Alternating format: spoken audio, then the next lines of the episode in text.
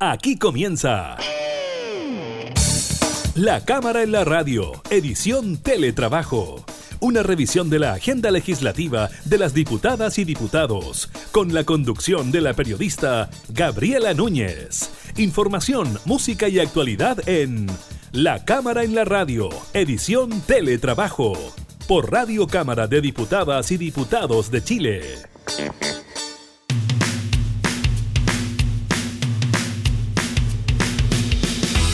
Hola, ¿qué tal? ¿Cómo están? Bienvenidos a una nueva edición de la Cámara en la Radio. Los estamos acompañando en estos días de cuarentena obligatorias, voluntarias también eh, para una gran parte de nuestro eh, país. Estaremos revisando precisamente qué ocurre con el COVID-19, también con la actividad legislativa, estaremos revisando el aumento en el número eh, de casos, también el número de fallecidos, también estaremos revisando una medida que em, generó polémica dentro del Congreso, este anuncio por parte del gobierno de convocar a una comisión para que em, elabore un proyecto de ley que regule los procedimientos del Congreso en cuanto a los proyectos inconstitucionales. Así que también estaremos hablando eh, de aquello, de los pronósticos mundiales en cuanto al comercio y además sobre los estudios que revelan que en la región metropolitana la movilidad bajó solo un 35% en el primer mes de cuarentena obligatoria.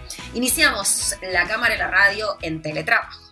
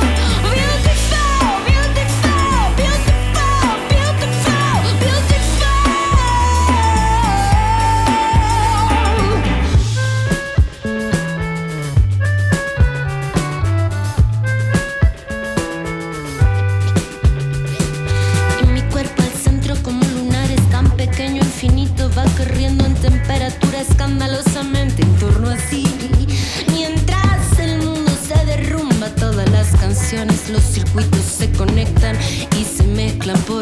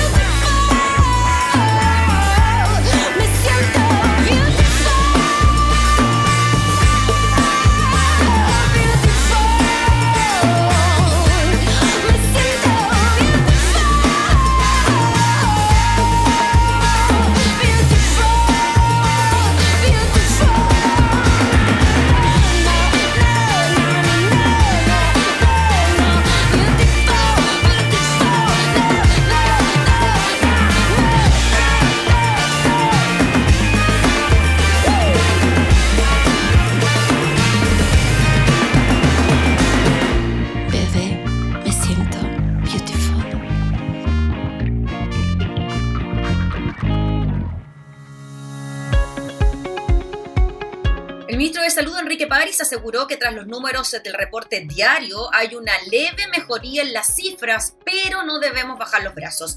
En efecto, el número de casos diarios de coronavirus en Chile llegó a 3.804 contagiados, la menor cifra desde el 2 de junio pasado, cuando se reportaron 3.527, es decir, la cantidad de infectados más baja en 21 días.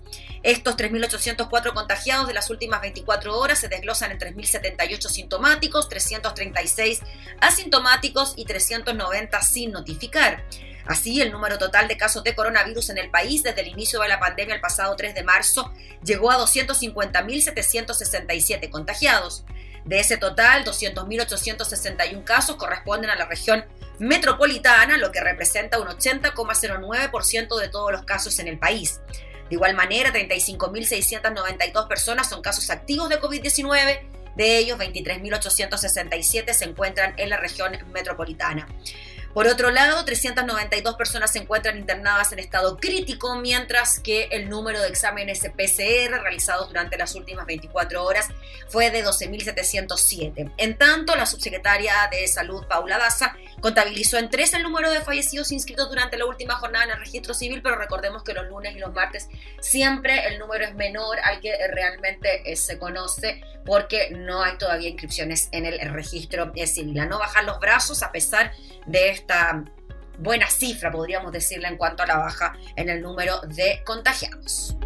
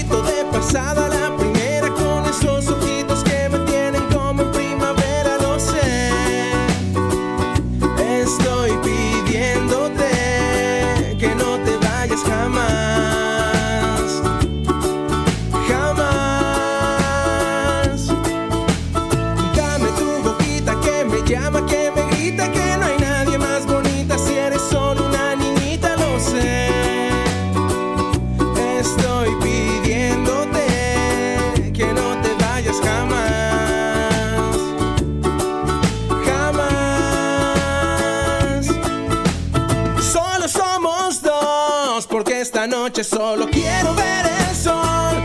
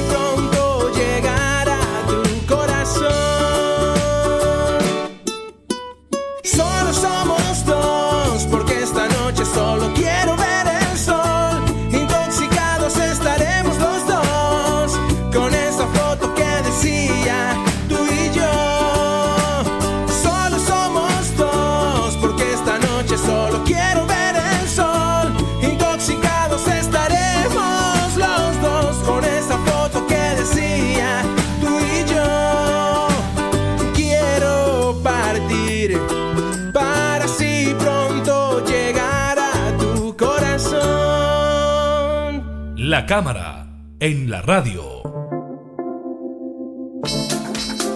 Al inicio de esta semana, el presidente de la República, Sebastián Piñera, hizo un anuncio sobre eh, un posible análisis eh, de las iniciativas que presentan los parlamentarios al Congreso. Una comisión de expertos que eh, podría realizar un proyecto de ley para permitir que se analicen las admisibilidades de proyectos de ley. Conversamos de este tema con el primer vicepresidente de la Cámara, el diputado Francisco Undurraga. Muchas gracias, diputado, por recibirnos allá en su oficina en el Congreso.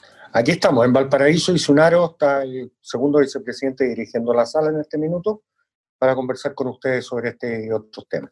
Sí, queríamos saber, diputado, la opinión eh, de la mesa. Ya habíamos visto algo el presidente Paulsen a través eh, de Twitter reconociendo la independencia de los poderes. ¿Cómo ve usted este anuncio por parte eh, del gobierno, sobre todo cuando en las últimas semanas hemos visto proyectos tan controversiales como el del corte de los suministros básicos o el del postnatal de emergencia? A ver, nosotros en lo personal no hemos cambiado de opinión en relación a que en ciertos, en cierto, en ciertas mociones eh, estamos actuando como corporación, lo digo, eh, algunos diputados de la misma, eh, fuera de la Constitución, y eso es, una, es un hecho que además nosotros lo hemos refrendado presentando, digamos, la inadmisibilidad de bastantes proyectos durante el periodo en que hemos sido, nos ha tocado liderar esta mesa de la Cámara de Diputados. En ese sentido, no cambiamos nuestra opinión y nuestro esfuerzo siempre va a seguir siendo para que prevalezcan eh, las mociones parlamentarias que sean constitucionales y la, y la ley nos, eh, eh, nos limita cuáles son nuestra, en nuestro marco de acción para poder presentar mociones, entendiendo y compartiendo además con la declaración del presidente de la República, digamos que las buenas intenciones no justifican necesariamente, digamos, acciones posteriores a través de proyectos de ley. Eh, ahora sí tenemos que ser claros y contundentes que evidentemente el presidente en su rol de colegislador, el cual nadie le está desconociendo y, eh, y es parte precisamente de las atribuciones que le da la Constitución, eh, tiene el legítimo derecho de hacer las consultas que, eh, que tiene pertinente para, para generar proyectos de ley, digamos, y que modifiquen la Constitución en la vía de, que, de lo que él está señalando. Lo que nosotros hemos señalado es que a pesar de aquello, nosotros tenemos que garantizar la independencia de este poder, que es uno de los tres poderes que justifican la democracia liberal que nosotros hoy día tenemos, y que la discusión real se tiene que hacer en la sede parlamentaria, ya sea en el Senado o en la Cámara de Diputados. Es correctísimo que tanto el presidente como yo en mi calidad de diputado busque la asesoría de quienes estimemos conveniente para poder, digamos, desarrollar los proyectos de la mejor forma posible. Eso nadie lo está poniendo en cuestión. Ahora, tampoco nosotros queremos eh, dar ninguna señal inequívoca eh, al interior del Parlamento en términos de que esto se va a resolver fuera del Parlamento. Esto se tiene que resolver en la Comisión de, de Constitución, en la sala, y se tiene que discutir entre todas las bancadas, porque además, más allá de una ley, tiene que ser un compromiso, un compromiso de nosotros los diputados, de honrar la palabra, ya sea a través de la promesa o el juramento que hicimos de respetar esta constitución. Efectivamente, la constitución además tiene mecanismos para poder modificarla, y es por ahí donde nosotros tenemos que hacer nuestras funciones. Ahora, diputado Undurraga, quizás podemos explicar el mecanismo que tiene el Congreso, la Cámara de Diputados para declarar admisible o no una iniciativa. Hay un proceso, ¿no? Que quizás si lo podemos resumir, podemos decir de que la mesa lo declara admisible o no previo informe de la Secretaría. Si se declara inadmisible y hay algún parlamentario que está en contra de esa decisión, se somete a una votación de toda la sala de la Cámara y finalmente ahí se inicia el trámite, ¿no? Lo mismo pasa en el Senado y si no se resuelve en una mixta, como en el caso del postnatal de emergencia. Bueno, usted lo ha explicado mejor que yo, digamos, con una capacidad de síntesis notable. Efectivamente es así. Ahora, si este proceso, digamos, puede, este proceso puede ser revisado, no, puede, no, no es que esté escrito en piedra y no, y no, y no sea modificado. Y bienvenida a las modificaciones que se le puedan eh, hacer a este y a otras materias para, para efectivamente hacer eh, un mejor proceso legislativo. Y los mejores procesos legislativos se hacen cuando, cuando se hacen en el marco jurídico en el cual se pueden desarrollar. Y desde ese punto de vista, yo estoy con Carlos Peña hoy día eh, en su columna en el Mercurio, eh, estoy con la intención del presidente de la República, de hecho yo como parlamentario, no como primer vicepresidente de la Cámara, suscribo que nosotros tenemos que, sobre todo en nuestra coalición, ordenarnos en, relación a temas que son efectivamente relevantes para, para nuestro sector político, como es el respeto a la Constitución. Pero eso no, no nos impide actuar corporativamente como mesa, haciendo un téngase presente que, ojo, este es un poder independiente del Estado, que tiene un colegislador, que es el presidente de la República, efectivamente, porque son atribuciones que le da esta constitución. Ahora, diputado Undurraga, en cuanto a los proyectos de ley que finalmente han generado toda esta polémica, porque quizás si no existiera el tema del postnatal de emergencia o el corte de los suministros básicos, sabemos que hay otros proyectos que también están en la mira del gobierno por ser inconstitucionales, pero de no ser por estos dos proyectos, quizás no estaríamos hablando de este tema ahora.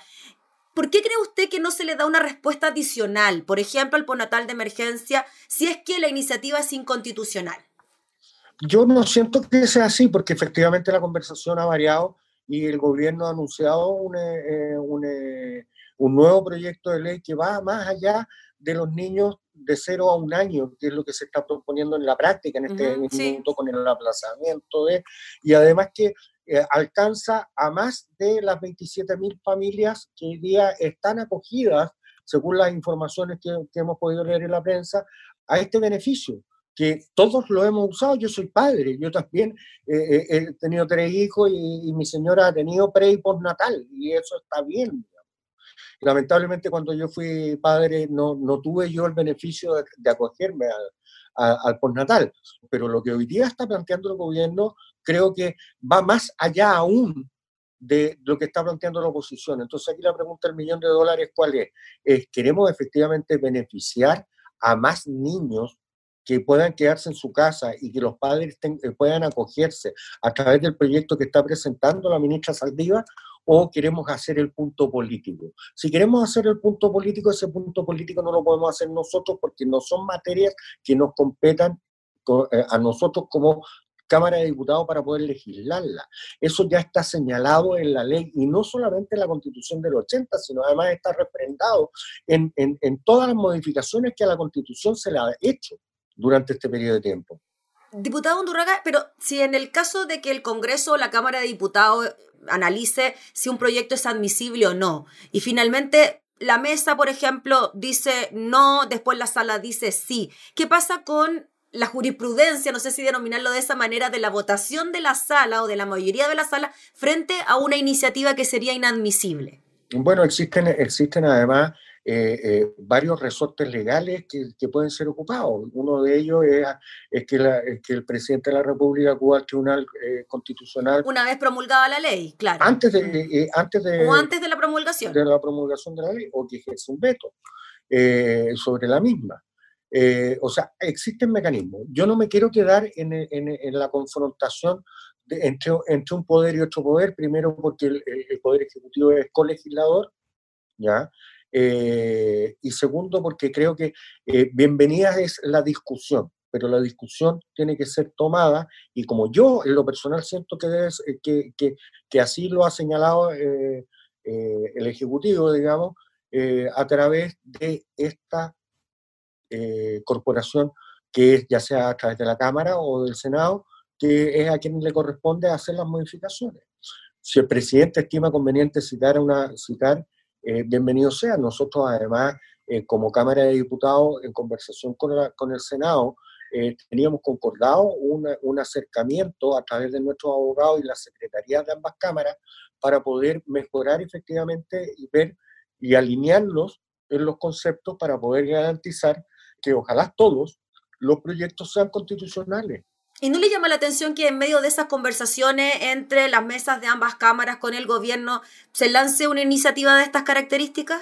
No, no me llama la atención. Eh, para mí no es motivo de escándalo. Yo creo que es una preocupación de, la ciudadanía que este poder se mantenga independiente y que ejerza el rol fiscalizador que la Constitución también le, le, señala. Eh, y, y nosotros hemos actuado en relación a aquello. Eh, pero también es preocupación, de la, preocupación de la, de la ciudadanía y debe serlo en forma creciente que eh, las instituciones para que se fortalecen tienen que actuar bajo las reglas predeterminadas. que también pueden generar cambios, ¿ah? pero a través de las mismas reglas y no con voluntarismos que no nos permitan respetar la constitución que nosotros eh, decidimos eh, eh, o prometer respetar. Mm. Diputado, finalmente, ayer el trending topic fue golpe blanco o golpe de Estado en las redes sociales, refiriéndose precisamente a esta iniciativa del gobierno. ¿Es llevarlo a un extremo? No, es una caricatura. Lo digo por la intromisión de poderes. no, es una caricatura. Nosotros también opinamos sobre las cosas que, que hace el Poder Judicial y sobre el Poder Ejecutivo, y es parte de la democracia.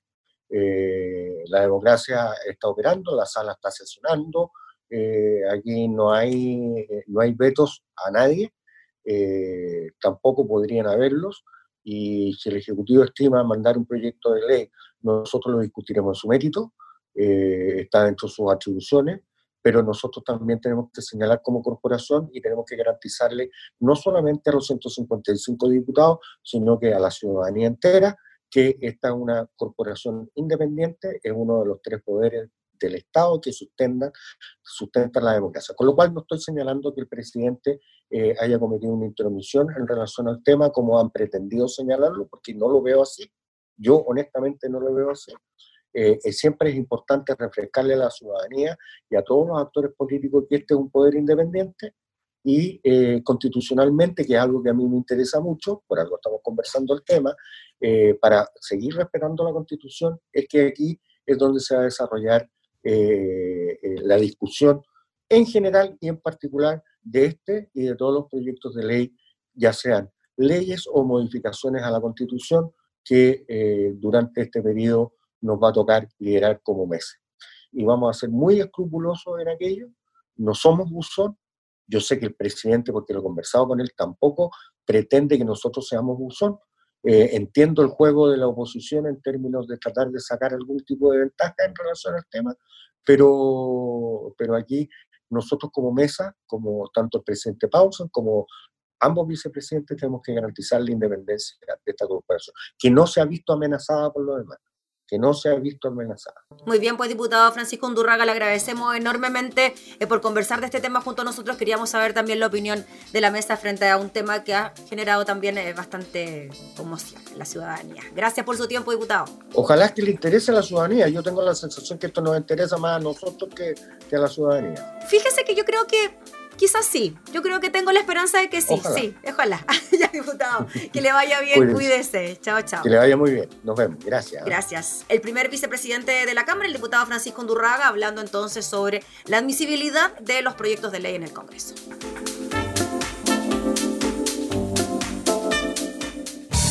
Estás escuchando La Cámara en la Radio, edición Teletrabajo con la conducción de la periodista Gabriela Núñez.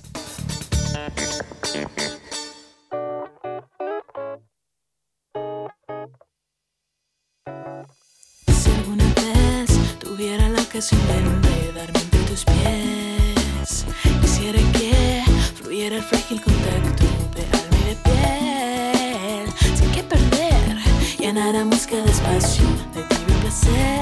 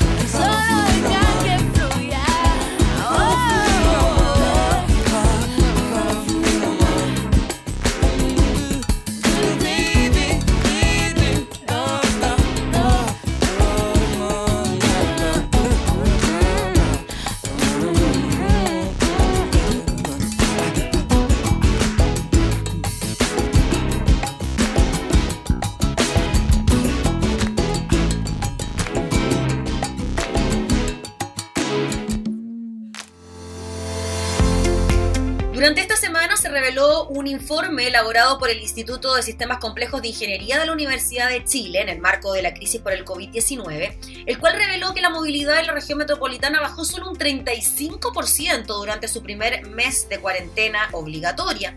El estudio realizado mediante el monitoreo de la infraestructura de telecomunicaciones refleja una baja adhesión a las medidas de restricción de movimiento y el consecuente peligro de que la crítica situación sanitaria producto de la pandemia continúe.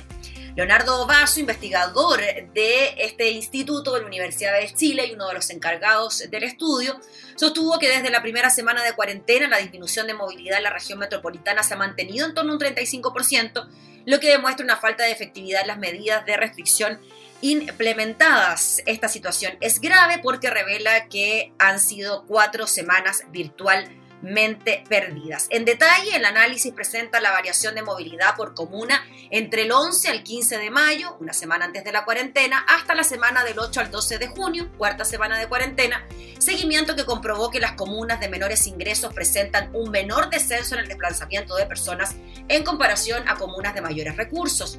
En ese sentido, el informe advierte que en varias comunas, sobre todo de menores ingresos, la reducción de la movilidad todavía no supera el 30%. Según consigna el portal de EMOL, una tabla con los indicadores de movilidad de 42 comunas de la región metropolitana, ordenadas de mayor a menor disminución de movimiento, evidencia este contraste asociado a la variable socioeconómica. En esa línea, durante el mes de junio, en las comunas como Las Condes, Vitacura, Providencia, la movilidad cayó en un 50%, mientras que en otras comunas como La Pintana, Lo Espejo y San Ramón descendió un 24% en promedio. Otras comunas que destacan en la parte alta de la tabla son Lo Barnechea, La Reina y Nuñoa, mientras que en la mitad inferior aparecen Maipú, Puente Alto y Quilicura. Con lo anterior, los investigadores señalan que en consecuencias pasadas, ya cuatro semanas de cuarentena total, los niveles de movilidad todavía no se reducen a los niveles esperados, especialmente en comunas de menores ingresos. Los nuevos contagios, dicen, siguen aumentando en algunas comunas y no decreciendo lo suficiente rápido en otras.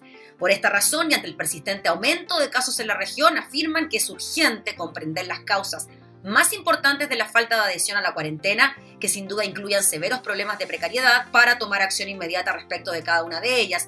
Se necesita, dicen los expertos, establecer sin demora un contrato social entre autoridades centrales y locales del sector privado y la población para revertir esta situación y disminuir los desplazamientos.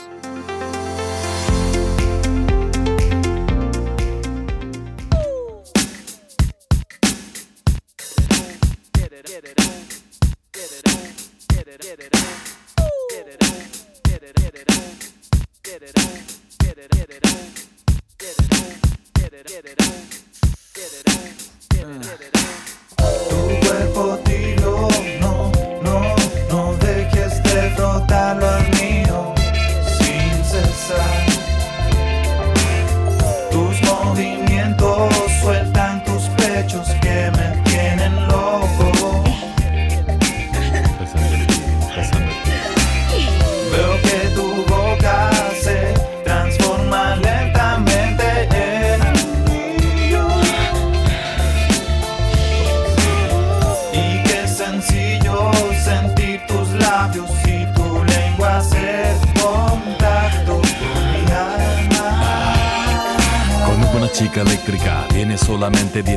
pero se siente como si tuviera 26 gozosa. Cuando con la mirada ella te roza, la mente afloja, se moja, te olvida de cualquier otra cosa.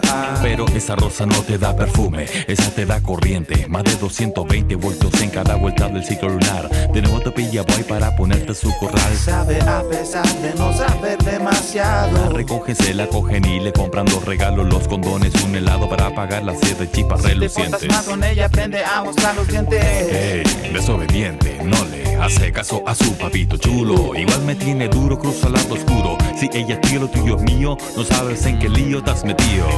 Veo que tu boca se transforma lentamente en anillo. Uh, uh, uh. Y qué sencillo sentir tus labios y tu lengua hacer contacto con mi alma. La mira se enciende, prende. Contra la muralla arrodillándose de frente. Qué cosas la envidia entre los hombres. A donde tú la ves mueren los famosos condes de la reina puritana. Guerra dama blanca, la sangre de gitana mezclada entre las ancas de rana. A veces no sé, es que te enchufan en su cuerpo y no resisten demasiados cortes en el flujo de electrones. Orgánico, erotizando La estática. Campo de batalla de hormonas. Chica eléctrica, buscando relaciones cuáticas. Tiene agua tónica. Bajando la ansiedad que alimenta en su planta hidroeléctrica. Flujo de fotones. Acostumbrada a enamorar hombres mayores. Casados solterones. Con la voluntad de satisfacer la mujer que grita en ti. Tú eres para mí mi chica eléctrica. Ah, chica eléctrica. uh, ah, chica eléctrica. uh, ah, chica eléctrica. uh, ah, chica eléctrica. uh, ah, chica eléctrica. uh, ah, chica eléctrica. uh, ah, chica eléctrica. uh, eléctrica. La luz se va, pues vale más semilla sé que todo lo que sube tendrá que caer al suelo alguna vez. Gravedad cero no pido para mí, pero muero por saber si eres lo que usa, abusa de mí. Si quieres ver más, jamás será de lo que no te atrevas a tocar. Jara, rana, eléctrica, original, sin fin, fin, sin orgullo propio. Ahora verde, eco, goyo, luego para goyo, ego. Si no, uno de los guatones no fumamos piro, miro Que tu sexo flaquita sea mi retiro Hunde mi lengua en ti, así te mojo gentilmente Subo bajo, claro, te vuelvo indecente Incuncumbrando, cual chico malo, malombrando Pero de canto soy así que dilo Pues innovación, plom, plom. La bala de buen son, a la luz de vela de canera Quiero hacerte el amor, baby. Tu cuerpo tiro, no, no, no dejes de frotarlo al mío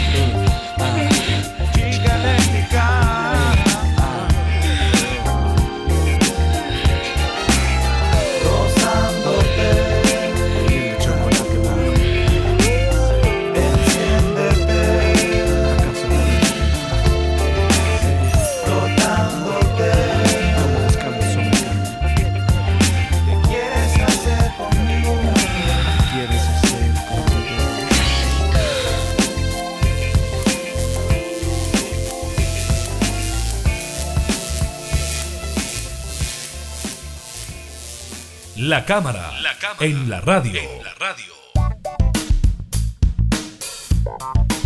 Buena noticia, esta sí es para nuestra economía. Estamos hablando de que el cobre cerró en la Bolsa de Metales de Londres con una fuerte subida este martes, alcanzando un nuevo máximo desde el mes de enero. Se cotizó en 2 dólares con 67 dólares la libra, según informó la Comisión Chilena del Cobre. Se trata de un alza superior al 1% ante los dichos del presidente de Estados Unidos, Donald Trump, de que el acuerdo comercial con China estaba prácticamente intacto. Así que una gran jornada para el precio del cobre. Cerró con fuertes ganancias este martes. Se cotizó en 2 dólares con 67 centavos la libra, su nuevo valor máximo desde enero. Y continuamos con otras informaciones que también tienen que ver con la economía, pero a nivel internacional estamos hablando de la Organización Mundial del Comercio, que proyecta una, caída, digo, del comercio mundial este 2020 menos mala a lo eh, previsto, menos mala a las proyecciones. El organismo internacional informó, eso sí, de un descenso desde el intercambio comercial cercano al 20% en el segundo trimestre. Los datos son los siguientes. El volumen del comercio de mercancías en el mundo, que había caído un 3% interanual en el primer trimestre, continuó reduciéndose entre abril y junio, meses en los que se ha desplomado un 18,5%, según las previsiones que publica la Organización Mundial del Comercio. Las cifras confirman que el segundo trimestre, en el que se dictaron masivos confinamientos en Europa, América y otras regiones, se alinean con las previsiones para todo el año emitidas por la Organización Mundial del Comercio el pasado abril, que sitúan la caída del comercio global para el 2020 entre un 3 y un 32%. La Organización Mundial del Comercio, OMC, subraya que la bajada anual del comercio podría situarse en torno a la previsión más optimista, es decir, un menos 13%, si se logra un ascenso del 2,5% en los dos trimestres restantes del año. Aunque el temor a segundas oleadas de la pandemia, que es lo que está ocurriendo, por ejemplo, en Alemania, más tensiones comerciales y otros factores añaden incertidumbre también para 2021. La caída del comercio es histórica, dicen los expertos, la más pronunciada de la que se tiene registro, pero mirándolo por el lado bueno, podría haber sido mucho peor, analizó al conocerse las cifras el director general de la OMC, Roberto Acevedo. Las decisiones políticas han sido críticas a la hora de amortiguar el duro golpe a la producción y los intercambios y seguirán jugando un importante papel para determinar el ritmo de la recuperación económica, añadió el brasileño, quien abandonará la dirección del organismo a finales de este mes de agosto. Acevedo subrayó que para facilitar un rebote del comercio y la producción, el próximo año se deben coordinar políticas fiscales, monetarias y de apoyo a los intercambios.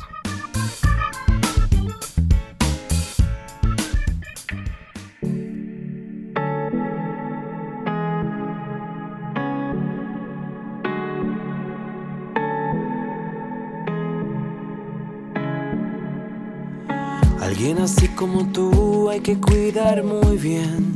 Tú mi primera línea, una huella de tu pie quedó marcada en mi piel. Tus patas cochinas me gusta saber hacernos bien y cuidarnos harto. Tu voz se coló por el rincón. Te escucho tan cerca de mí. Tu pena es mi pena, tu alegría mi corazón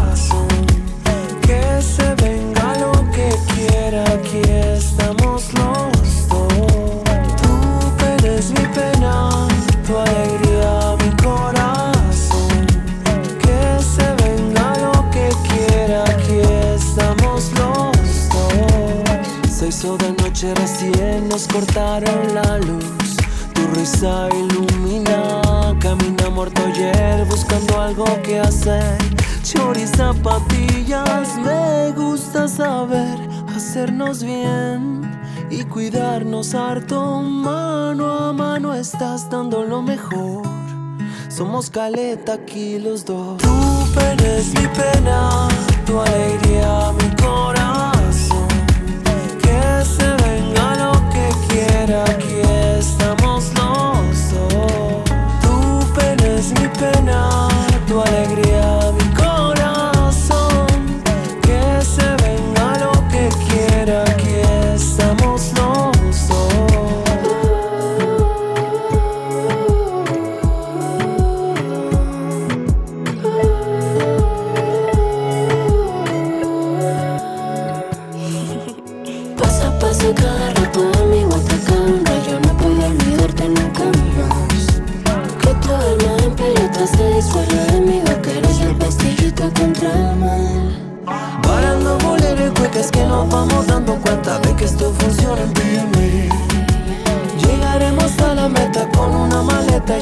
si fuera ayer que empezamos tú y yo a vivir. Tu pena es mi pena, tu alegría mi corazón.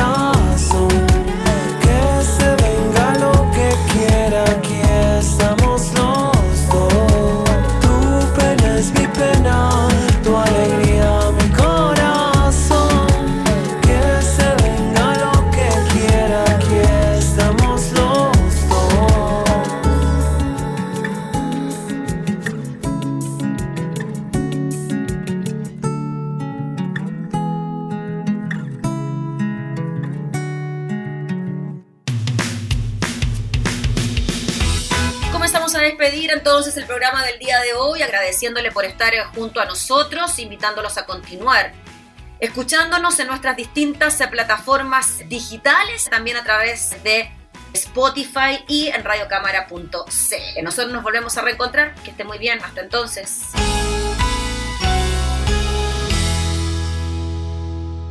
Hemos presentado La Cámara en la Radio, edición Teletrabajo.